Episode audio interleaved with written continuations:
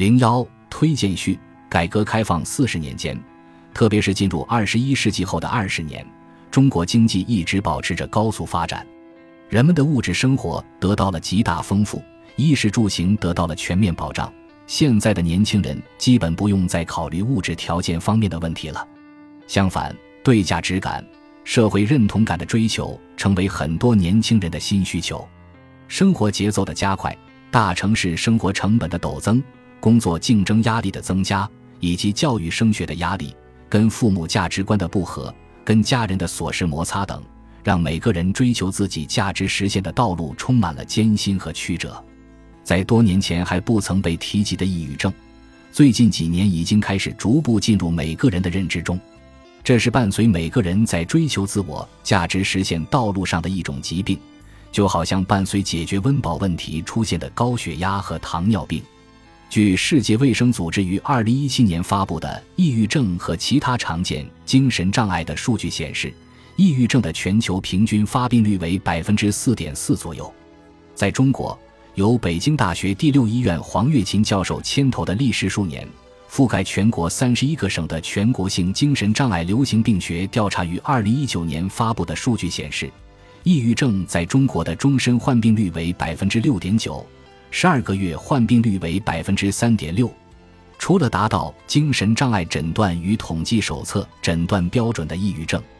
其实每个人都会受到抑郁状态和情绪的困扰，因为每个人都是具有独一无二的人格特质的个体，在面对生活中的复杂亲密关系、工作职场压力和人际关系时，必然都会出现短期或者长期的痛苦和不适应。这个时候，机体情绪系统。交感神经系统、免疫系统和各器官就会出现应对这些痛苦感受的应激反应，所以情绪低落、不想干活、精力缺乏、失眠、注意力难以长时间集中、心脏疼和胃疼等症状就会出现。这些症状是好事，是你的身体在提醒你要注意，要去做些改变。抑郁状态是你的身体在提醒你。自己的性格和目前的应对方式不太适应当下的生活状态，你需要做出调整和改变。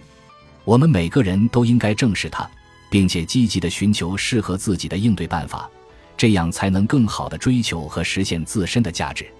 虽然在中国受到抑郁困扰的人很多，抑郁症的发病率比较高，但就诊率不足百分之十，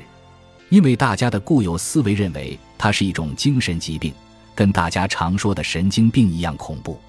如果被周围的人知道了，自己和自己的家人都会被看不起。可喜的是，过去几年公众对抑郁症的接受程度越来越高，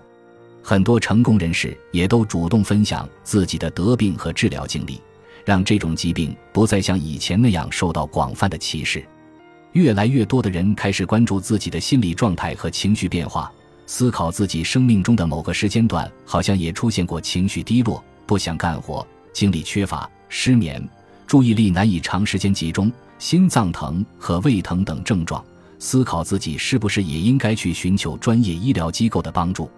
但是大部分人还是不愿意马上去就医。所以，如果能有一本书，先系统的告诉大家如何判断自己得了抑郁症，得了抑郁症该怎么办，治疗抑郁症有哪些方式。治疗抑郁症要花多少钱？抑郁症患者如何回归正常生活？让你对抑郁症有一个系统全面的了解，那就可以帮助更多人去选择适合自己的方式，得到更好的指导。你的第一本抑郁自救指南就是这样一本书。